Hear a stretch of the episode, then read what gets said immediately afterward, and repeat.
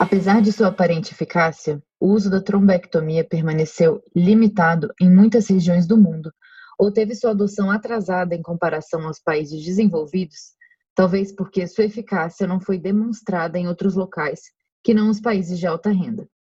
Por exemplo, a alteplase foi aprovada para o tratamento de AVC isquêmico agudo pelo FDA em 1996. Cinco anos depois, a agência reguladora brasileira aprovou o tratamento, mas seu uso permaneceu limitado a pacientes que podiam pagar pelos cuidados privados de saúde. Em 2012, mais de 15 anos após o ensaio que estabeleceu o benefício da trombólise intravenosa para o AVC, o Ministério da Saúde aprovou uma política nacional que disponibilizou a alteplase intravenosa para mais de 80% dos brasileiros que dependiam da saúde pública brasileira. Pelo menos oito trials clínicos randomizados mostraram os benefícios da trombectomia mecânica no tratamento de AVC, devido à oclusão de grandes vasos em certas janelas terapêuticas ou com imagens favoráveis características. Apesar dos resultados positivos dos estudos anteriores, o governo brasileiro determinou que os custos da trombectomia são altos e que a sua eficácia e custo-benefício não são comprovadas nos limitados recursos do Sistema de Saúde Nacional. Partes deste trecho foram retirados do estudo Resilient, um trial multicêntrico randomizado, controlado e prospectivo brasileiro, publicado no New England Journal of Medicine em junho de 2020, e mostrou a viabilidade, segurança e eficácia do tratamento endovascular do AVC no sistema público de saúde do Brasil.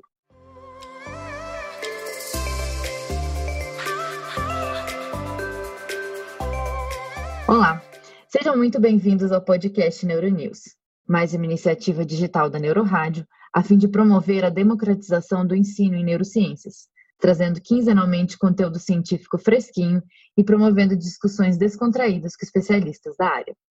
Eu sou Bárbara Trapp, radiologista e cofundadora da Neurorádio, e no episódio de hoje temos o prazer de receber uma das pesquisadoras do grupo Resilient, a doutora Gisele Sampaio neurologista vascular e professora livre-docente da disciplina de Neurologia Clínica da Unifesp, em uma conversa interessantíssima com a Camila Mâncio, sobre os bastidores do estudo Resilient, publicado no New England Journal of Medicine em junho de 2020, e mostrou ao Brasil e ao mundo que a trombectomia mecânica no cenário do AVC é método viável, seguro e eficaz no Sistema Único de Saúde brasileiro.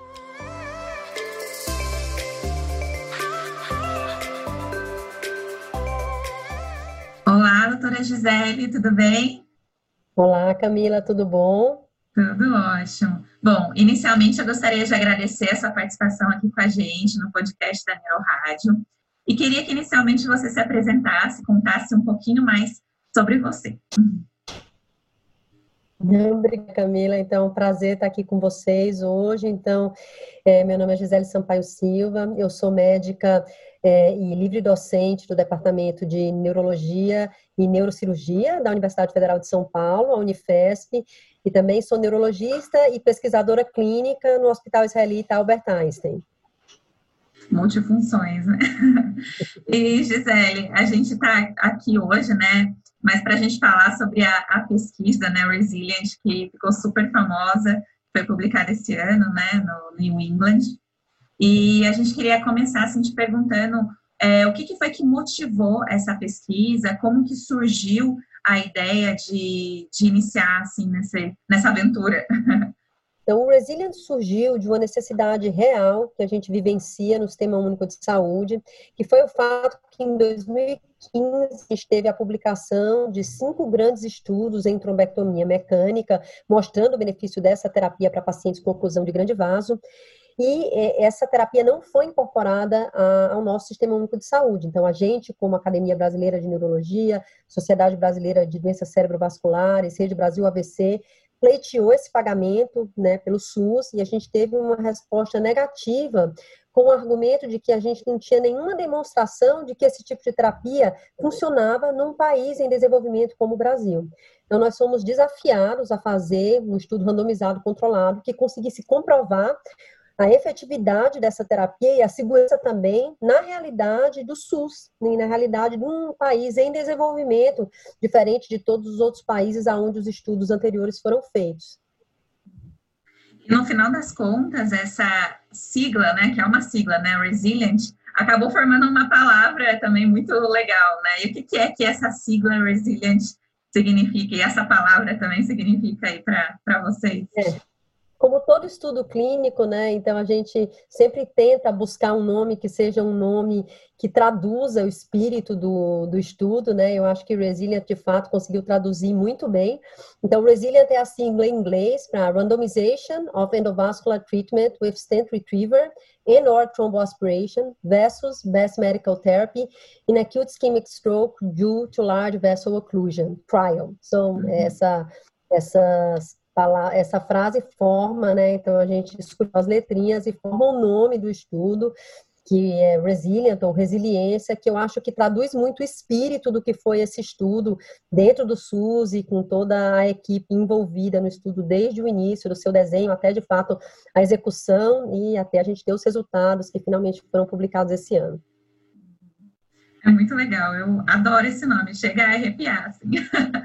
e, e, sobre a burocracia, assim, para envolvida para conseguir todo o suporte do Ministério da Saúde, imagino que deva ser extremamente complicado, né? Ou não foi tanto assim? Como que, que foi possível? Não, sim, Camila, eu acho que o Resilient, ele é um estudo que ele tem pelo menos é, cinco anos de história, né? Então, antes da sua realização, Antes da publicação dos estudos em 2015, a gente já tinha a ideia de fazer um estudo de trombectomia mecânica no Brasil. E quando a gente uhum. tinha esse desenho feito, veio a publicação dos cinco estudos, e a gente pensou inicialmente como grupo de investigadores, então vocês sabem, esse estudo foi liderado não só pela doutora Sheila Martins, que é uma investigadora brasileira, como pelo doutor Raul Nogueira, que também é brasileiro, mas está radicado em Atlanta, mora nos Estados Unidos há muitos anos. Então, a gente julgou que não seria ético continuar como estudo até a gente ter essa resposta do Ministério. Né? Então, é, inicialmente, a ideia era, antes de 2015, fazer um estudo com desenho semelhante.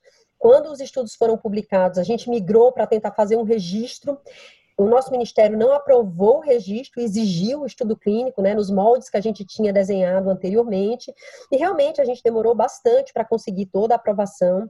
A gente teve suporte do ministério para a realização do estudo. Então, no estudo clínico, quando você começa a desenhar, né, desde o seu berço até você desenhar o protocolo, você colocar esse protocolo no clinicaltrials.gov, você fazer um, um CRF eletrônico. Então, são muitas e muitas, muitos passos para você conseguir ver a concretização desses, desse estudo. A gente teve nesse estudo a participação da indústria com a doação dos stent retrievers e dos aspiradores, então isso foi doado, né, o que permitiu com que o estudo fosse realizado de fato. Então, de você conseguir realmente juntar tudo isso, é, certificar os centros, ter os investigadores participando como um todo, incluindo de uma maneira efetiva, foi uma, uma grande aventura. Acho que você definiu bem no começo dessa nossa conversa. Então, houve burocracia, sim. Eu acho que a pesquisa no Brasil tem evoluído muito. Anteriormente, a gente tinha uma dificuldade muito grande de, com os tempos grandes de aprovação dos protocolos em comitês de ética. Acho que a gente vive agora uma realidade assim bem diferente, mas a gente vivenciou tudo isso, né, de aprovar esse protocolo em cada um dos centros participantes. A gente foi bem criterioso, porque esse estudo na nossa cabeça não podia falhar. Se a, gente, se a, gente, falhasse, a gente ia perder a oportunidade de oferecer uma terapia que a gente tinha muita certeza que funcionava para o nosso uhum. paciente do Sistema Único de Saúde. Então, a gente tinha uma chance, então tinha que ser tudo muito bem desenhado. Então, a gente foi muito cuidadoso na escolha dos centros, para incluir os pacientes nos centros. Eu acho que a gente, no teu roteiro, tinha que a gente conversar um pouquinho sobre isso, mas eu já vou adiantar. Então, a gente fazia né, o que a gente chamou de fase de roll-in. Então, o centro tinha que realizar entre dois a cinco é, procedimentos ou trombectomias. A gente mensurava os tempos para atendimento, a gente mensurava o procedimento em si, a recanalização do vaso naqueles centros, para daí dizer, não, esse é um centro que pode participar, porque tem a técnica, e tem não só a técnica, mas as, a, o sistema de emergência preparado para receber o paciente com AVC, né? Que isso é bem difícil. E quais que foram os centros que participaram deste estudo, né? Foram 12?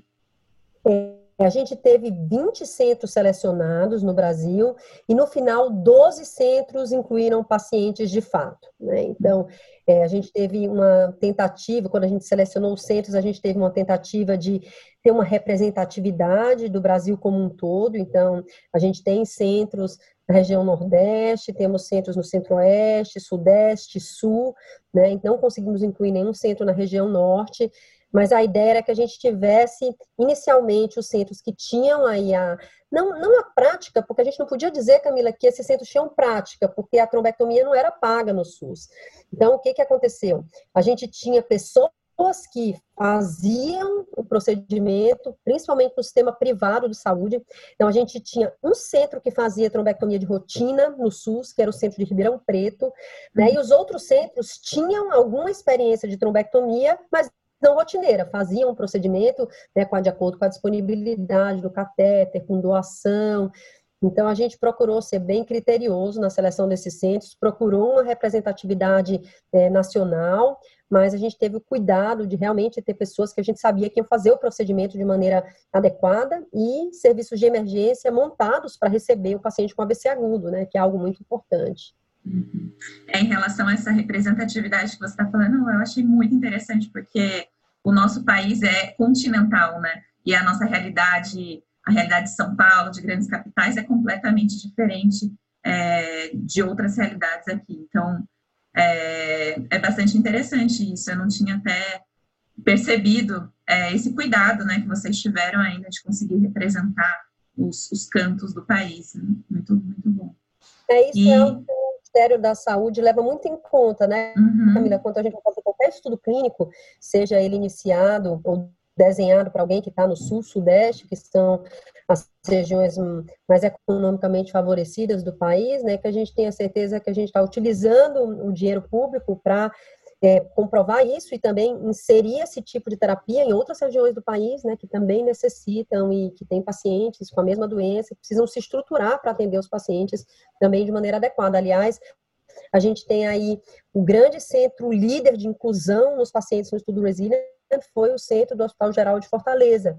Então, a gente teve uma inclusão maciça de pacientes no Hospital Geral de Fortaleza, né, liderado por três investigadores, então, o doutor Francisco Montalverne, que é o segundo autor do, do estudo, né, então, uma pessoa extremamente dedicada, que é um neurointervencionista, né, o doutor Fabrício Lima, que é o neurologista que coordena o centro, e o doutor João José de Carvalho, que também estruturou o serviço de AVC do Hospital Geral de Fortaleza, e propiciou com que o estudo acontecesse lá. Então, isso foi, foi muito bom e muito importante para a gente. Uhum. E, qual que foi, assim, o desenho da pesquisa? Eu sei que é, são muitos detalhes, né? Gente, você fica à vontade para falar o, os detalhes que você achar mais interessante, mas de uma forma geral, assim, como que foi que vocês desenvolveram esse, esse desenho? Tá, então, o, o Resilient é um estudo multicêntrico, prospectivo, randomizado, né? Ele é um estudo aberto, ele não é um estudo duplo cego, porque obviamente a gente sabia que paciente tinha ido para que braço do estudo, mas foi um estudo desenhado com um sistema probe, que é uma avaliação de desfecho cega. Então, quem estava avaliando o desfecho do paciente em longo prazo não sabia que tipo de terapia o paciente tinha recebido, e a gente teve um cuidado muito grande nesse cegamento da avaliação de desfecho. Então, um estudo controlado. A gente incluiu pacientes com AVC agudo, com uma oclusão de grande vaso. Esse paciente tinha, não podia ter uma incapacidade funcional importante antes do estudo, então tinham que ter uma escala de ranking modificada menor ou igual a 1 a gente tinha que conseguir randomizar o paciente dentro das oito horas é, do início dos sintomas, né, ou da, das oito horas que o paciente tinha sido visto bem da última vez.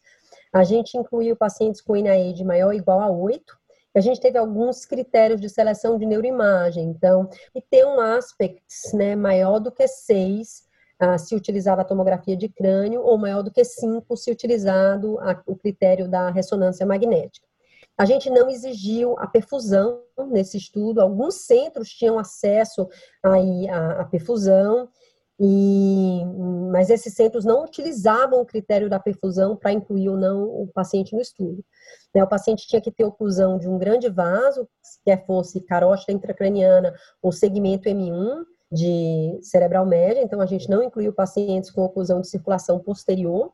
A randomização foi uma randomização um para um, né? Então, metade dos pacientes foi randomizado para tratamento com trombectomia mecânica, incluindo o uso do, da aspiração, né, com o sistema penumbra ou do cateter solitaire, e a outra metade, tratamento médico é, usual. Então, se os pacientes fossem elegíveis para trombólise endovenosa, eles podiam receber trombólise endovenosa nos dois braços, né? Então, no final das contas, a gente é, selecionou 20 centros, mas 12 centros efetivamente incluíram pacientes nesse estudo. A gente tinha uma amostra inicial calculada em 669 pacientes, e a gente seguia os pacientes em 24 horas e a avaliação de desfecho final era feita em 90 dias. Né?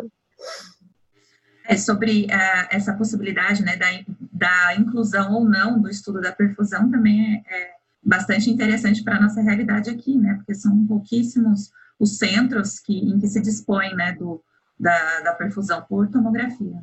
Então, vocês utilizaram ou a difusão, né, em termos de imagem, ou a difusão, ou a tomografia, né, é, um dos dois, e a, a suspeita e a análise clínica do paciente, né, para incluir. Exatamente. É, então, esse, esse estudo de perfusão, na verdade, ele estava disponível em alguns centros, mas a gente é, não quis usar a perfusão justamente por isso, porque a gente considera que dentro das oito horas do início dos sintomas, se você consegue fazer uma boa avaliação do aspecto do paciente, não há necessidade de você usar a tomografia de perfusão, né? Então, no entanto, assim, se o paciente fazia a perfusão, naqueles centros que tinham a perfusão disponível, é, quem era que a gente excluía com base na perfusão? Então, se tivesse um core na perfusão mais do que 70 ml, né, medido pelo CBF, é, ou que tivesse um mismatch menor do que 1,8, tá? Então, esses uhum. pacientes também foram excluídos. Mas, de novo, a maior parte dos centros não contava com a perfusão para fazer essa seleção. Uhum. E conta pra gente aí a parte, o desfecho, né? Quais que foram os principais resultados dessa pesquisa? Então, bom, voltando ao estudo, ao desenho do estudo, acho que só antes da gente falar dos resultados, é importante a gente contar qual foi em 90 dias o que, que a gente viu de desfecho clínico, né? Então, a gente analisou a distribuição através da escala, da escala de ranking modificada, né? Então, a gente optou como análise primária, que a gente chama de shift análise, né? Quantos pacientes eu consegui tirar, por exemplo, de um ranking 3 para um ranking 2, de um ranking 2 para um ranking 1, né? Esse foi um desfecho utilizado em alguns outros estudos clínicos, né? mas a gente também fez a análise clássica dicotomizada, que é aquela ranking menor igual a 2 ou ranking maior do que 3, e fez essa análise também, porque é uma análise clássica, então muitos estudos fazem, a gente queria uma comparabilidade com os outros estudos, né? Do ponto de vista de desfecho de segurança, a gente teve mortalidade em 90 dias, né? Então, hemorragia intracraniana, é, dentro das primeiras 24 horas, horas e as complicações do procedimento. Né? Então, como eu contei para vocês, a análise inicial previa a inclusão de 669 pacientes, mas a gente tinha as análises interinas pré-programadas e a primeira análise interina foi feita com 174 é, pacientes. E nessa análise interina, a gente já teve a recomendação de que a gente devia parar o estudo é, por efetividade maciça da, da trombectomia mecânica, né, o que deixou aí a gente muito feliz. Quando a gente recebeu essa recomendação, alguns pacientes ainda foram incluídos, né? Porque até a gente fazia a comunicação com os centros, então AVC é algo comum, os centros estavam bem preparados para receber esses pacientes, então a gente fechou o estudo com 221 pacientes, Camila. Então foram 221 pacientes randomizados para trombectomia mecânica, é, 221 pacientes randomizados, 111 para trombectomia mecânica, 110 para o braço conservador, né? Então, tratamento clínico conservador. Desses 111, a gente teve o follow-up, ou segmento de todos os 111, a gente não perdeu o segmento de nenhum paciente. E dos 110 pacientes no, no braço clínico, a gente perdeu o segmento de um único paciente. Então, isso foi muito bom, isso fala um pouco aí da qualidade do estudo, né? Então, a gente teve dados para fazer essas análises de uma maneira assim bem robusta. Né? Então, a mediana de NIH desses pacientes incluídos foi em torno de 18, para vocês terem uma noção assim, de que eram pacientes graves, né? Então, pacientes com NIH acima de 10 geralmente se associam aí a uma oclusão de grande vaso e a pior prognóstico clínico, né? Então, eram pacientes é, extremamente graves. É, do ponto de vista de é, desfechos e de da gente ter, medir os nossos processos durante, durante o Resilient, então a gente também ficou bem feliz com os resultados. Então, a gente teve um tempo de início dos sintomas, né, até a, agulha dos pacientes que foram trombolizados, né, então, que a gente chama de tempo porta-agulha, né, de 34 minutos no grupo trombectomia e 33 minutos no grupo Nossa. tratado é, super, super bom, né, no grupo Sim. tratado com, no, no grupo, no, no, braço clínico. Então, isso demonstrando como os centros conseguiram se organizar, de fato, né, para tratar esses pacientes de maneira adequada. Então, é, e a gente teve ah, do ponto de vista de procedimento, a gente teve 75% dos pacientes com TICE maior ou igual a 2B, né? Então, com recanalização aí bem semelhantes ao, aos, aos níveis de recanalização que a gente viu em outros estudos, como, por exemplo, o Mr. Clean. Então, de fato, tanto do ponto de vista de funcionamento dos serviços, quanto da, do procedimento em si, da trombectomia mecânica, os resultados foram muito bons. Né? E aí, quando a gente fala em desfechos é, duros, né, então, na nossa análise é, final, que era a mudança do, do ranking né, em 90 dias, né, então a gente viu uma, uma frequência significativamente maior é, de pacientes com incapacidade mínima ou sem capacidade é, nos pacientes que receberam trombectomia mecânica, quando comparado com os pacientes que receberam tratamento clínico somente, o número necessário para tratar no Resilient foi de 6,6, então a gente precisou tratar 6,6 pacientes para beneficiar um paciente, o que denota aí a efetividade de, desse tratamento, né, mesmo dentro do Sistema Único de Saúde. Em termos da hemorragia intracraniana, que foi um, um outro desfecho aí que vocês avaliaram. Então, é, muito, é importante saber que assim, a gente teve uma, uma preocupação metodológica grande de que todos esses desfechos clínicos foram adjudicados, então o centro reportava como hemorragia intracraniana, mas a gente tinha um avaliador externo né, que não uhum. sabia o que o paciente tinha recebido ou não, e que julgava se de fato aquele tinha sido uma hemorragia intracraniana é, sintomática ou não, né? Então, é, a gente teve um, uma taxa de hemorragia de 4,8%, né, no grupo no grupo que recebeu um tratamento com trombectomia e 3,2% no grupo que recebeu é, tratamento médico usual, e essa diferença não foi estatisticamente significante. Quando a gente avaliou o desfecho mortalidade relacionada ao AVC, a gente teve numericamente maior mortalidade nos pacientes que receberam é, tratamento conservador, 18% versus 13% nos pacientes que receberam trombectomia mecânica, né? Isso não foi estatisticamente é, significativo, mas foi numericamente bem diferente entre aí os dois os dois grupos. Uhum. Então, aí se estou com todos esses resultados se mostrando mesmo é, como um método eficaz, né, e, seguro também, né, no, no sistema Isso, sem dúvida, de saúde. Sem dúvida. E você falou que inicialmente, né, o desenho, é, vocês esperavam fazer o trabalho, a pesquisa, né, com 699 pacientes, né, e tiveram que parar mais cedo, né, por causa do benefício já comprovado aí antes, antes de terminar né, a pesquisa, com todos os pacientes propostos inicialmente. E como que foi essa sensação, assim, é, quando vocês atingiram esse, esse momento? Imagino que deva ter sido emocionante ou era alguma coisa assim que, ah, você já, já esperava, ah, eu já esperava isso. como é que foi? Camila, é, a gente tem até hoje documentado né, a foto do Raul Nogueira quando ele recebeu a ligação né, desse grupo, que é um grupo externo ao estudo, recomendando o estudo é, separado, né? Então, quando o Raul recebeu essa foto, ele estava num congresso e, obviamente, é, apesar da gente ter uma expectativa muito grande de que o estudo fosse dar certo, até a gente ver o resultado, impossível ter certeza. Então, foi uma emoção muito grande para todos os envolvidos, né? Não, não tenha dúvida.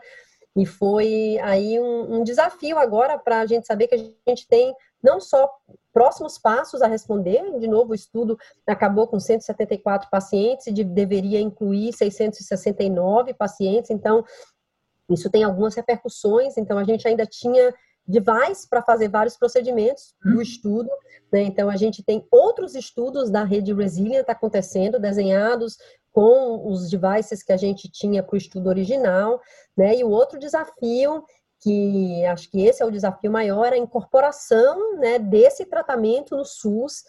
Foi assim uma submissão ao Ministério da Saúde. A gente tinha essa promessa do Ministério de que isso ia, isso ia acontecer.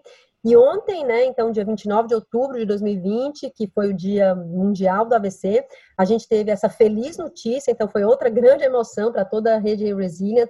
A Sheila Martins anunciou né, na comemoração do Dia Mundial do AVC, que nós vamos ter a trombectomia incorporada ao Sistema Único de Saúde, o Ministério da Saúde já definiu por isso, e em breve, pelo menos os centros que participaram do Resilient vão ter esse tipo de terapia paga para os pacientes que preencherem os critérios clínicos do Resilient. Então, de novo, pacientes até 8 horas do início dos sintomas, oclusão de é, circulação anterior, né, e aqueles critérios outros que a gente citou no começo da nossa conversa. Nossa, que legal, eu não sabia disso, parabéns. É, a gente também não sabia, a gente também... Novidade, então. Tá hoje, exatamente, então é, a gente está fazendo assim um, um, break news para vocês e a gente vai saber também aí o que deixou a gente muito, muito feliz, muito orgulhoso, né? Porque a gente vê agora a concretização do que de fato a gente queria. A gente queria, obviamente, que o estudo fosse positivo, né? A gente tinha aí uma não só uma vontade, mas uma intuição de que essa terapia ia funcionar, mas a gente não tinha o resultado. A gente agora tem o resultado e agora a gente tem a incorporação para aqueles que mais precisam e isso deixou a gente bastante feliz. É, independente do resultado, é, da publicação em uma grande revista, né, como New England, que deve ter sido incrível, emocionante também para todos vocês, né, com a dificuldade dessa, desse trabalho, né, mas o objetivo final né? Era o que aconteceu ontem, né? Exatamente. O objetivo final era isso. Exatamente. Então fecha aí, fecha aí uma etapa, né? E com os devices aí que estão disponíveis, é, talvez seja um motivo aí para um novo, um outro podcast numa próxima oportunidade, né? É, né? Eu já posso te dar um spoiler que os outros estudos da rede da rede Resilient, eles já começaram, então a gente não deixou passar muito tempo, né? Então, os centros já estavam organizados para fazer esse tipo de tratamento, então a gente agora já tem um estudo que começou a incluir pacientes, que chama, se chama Resilient Extend IV, então a gente está testando a trombectomia mecânica agora na janela estendida, uhum. a gente tem já o resultado disso através dos estudos Down e do estudo Defuse 3, mas esses estudos todos usam neuroimagem avançada e no Resilient Extend IV nós não vamos usar. A gente vai usar tomografia de crânio, que é a realidade que a gente tem nos nossos serviços públicos. E vamos ver se vai dar positivo. A gente já tem alguns pacientes randomizados para o estudo. Ah, que demais! Nossa, eu gostei muito de saber. Que demais. Incrível. É, a rede formada, eu acho que assim, é outro grande legado né, da, do Resilient. Então, além da gente é, ter o legado do estudo positivo, agora a incorporação, agora a gente tem uma rede de pesquisa de AVC agudo realmente muito bem estruturada, que eu acho que vai conseguir responder é, algumas perguntas que são importantes para o âmbito não só nacional, como internacional também, né? Isso da incorporação ou não de, da neuroimagem avançada é algo que a gente precisa responder para o mundo. Então, já, já começamos. Uhum. E então, o Resilience se mostrou para o mundo mostrou para o mundo né, que o tratamento do AVC com trombectomia mecânica é viável, seguro, eficaz aqui no Brasil. Né? Extrapolando a nossa realidade né, para a realidade de outros países em situação econômica que é semelhante à nossa, você acha que o Resilient, você já está sabendo de algo, né? Que o Resilient ultrapassou barreiras geográficas e eventualmente tenha despertado já em outros países, né, como o nosso, a necessidade dessa mudança? Olha, Camila, isso foi assim uma crítica que todos nós do, do Resilient, sempre que apresentamos o estudo, principalmente do ponto de vista internacional, né, nós escutamos como você vai fazer um estudo de uma terapia que você sabe que já funciona, randomizando para pacientes, né, para o tratamento conservador. Né? E a nossa resposta foi que atualmente o que acontecia como regra no nosso país era o tratamento conservador. E que se a gente não fizesse isso, os pacientes iam continuar sem ter esse acesso de maneira rotineira. Então, a gente precisou desses 221 pacientes para mostrar para o nosso Ministério da Saúde que a gente era capaz de fazer esse tipo de, de terapia no SUS. E um, um, dos legados do Resilient né, é o fato da gente deixar claro de que agora é, essa pergunta ela não precisa ser respondida por nenhum outro país em desenvolvimento. A gente já tem essa resposta de que essa é uma terapia tão eficaz né, de que você não pode, é, o efeito dela é um efeito tão grande que você não pode privar os pacientes disso, mesmo dentro do sistema público de saúde de um, de um país em desenvolvimento. Então, uhum. os argumentos são múltiplos, né? Então, se algum país argumentar, nós não temos reabilitação, nós não temos pré-hospitalar. Então, aqui no país, a gente tem diversos, diversas cidades que participaram do Resilient, que não tem um pré-hospitalar organizado. A grande parte dos nossos pacientes não teve reabilitação, né, pós pós o AVC, o que é triste, a gente precisa lutar depois para né, a estruturação desse tratamento como um todo, mas mesmo assim o tratamento funcionou. Então, a efetividade, o poder do tratamento é tão grande que você não pode negar né, esse tipo de tratamento mais a ninguém. Então, eu acho que, que o Resilient, ele é o último estudo de trombectomia mecânica na janela até 8 horas, né? E não tenho muita dúvida. Uma vez conversando com um, um investigador que é pneumologista, é, que é o Marcelo Amato, que é um dos primeiros brasileiros aí a publicar no New England, ele usou essa seguinte definição. Ele falou: o New England ele publica the first, the best ou the last.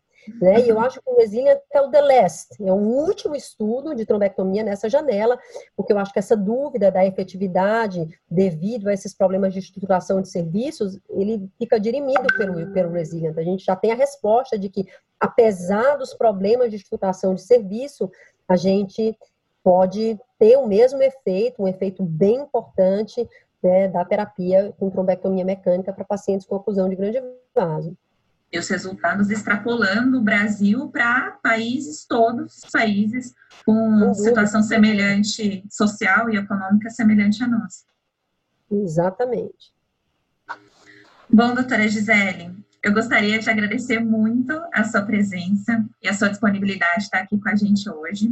E mais do que isso, eu gostaria de agradecer em nome das pessoas, né, dos seus pacientes, de quem não é seu paciente, das famílias que são brasileiras e também não são brasileiras, né, é, que dependem, né, do sistema público de saúde e que certamente vão ter a sua vida modificada e graças à dedicação de vocês, graças ao fruto, né, e aos possíveis novos frutos que, que virão aí, os esperados frutos é, dessa pesquisa. Muito obrigada mesmo. Obrigada, Camila. É um prazer estar aqui. E espero que vocês façam mais podcasts envolvendo essas questões, porque eu acho que é muito importante né, para quem está na prática, tanto clínica neurológica, como quem faz neuro, para quem faz neuroradiologia, entender né, o outro lado da moeda, né, como é que a gente faz clinicamente, a importância dos exames de neuroimagem, a incorporação de tudo isso na prática e nos protocolos, porque o tratamento do acidente vascular cerebral é um tratamento de equipe, né? Então a gente não faz nada sozinho. Então, parabéns pela escolha do tema. Obviamente, sou suspeita para falar, mas estou disponível para depois a gente falar dos outros frutos da, da rede Brazilian. Ah, é. Você não vai escapar da gente, não. A gente vai atrás de você de novo. Muito obrigada, doutora Gisele. Imagina. Bom, em mais um episódio do Neuronews, o podcast da Neurorádio, você ouviu a conversa entre a Camila Mâncio e a doutora Gisele Sampaio sobre os bastidores do estudo Resilient. Se você quiser conhecer mais sobre o nosso projeto, acesse o site www.neuroradio.com. Lá você encontrará o plano de assinaturas Neuronews, o blog free da Neurorádio e os nossos cursos online. Confira também nosso perfil no Instagram e canal no YouTube, com diversos conteúdos gratuitos. Dúvidas, críticas e sugestões são super bem-vindas e podem ser feitas através do e-mail equipe@neuroradio.com. Todos os links de acesso você encontra aqui na descrição deste episódio, incluindo o link para o artigo. Lembrando que temos episódios novos por aqui quinzenalmente às quartas-feiras, e você pode ouvi-lo em sua plataforma preferida de streaming. Até lá!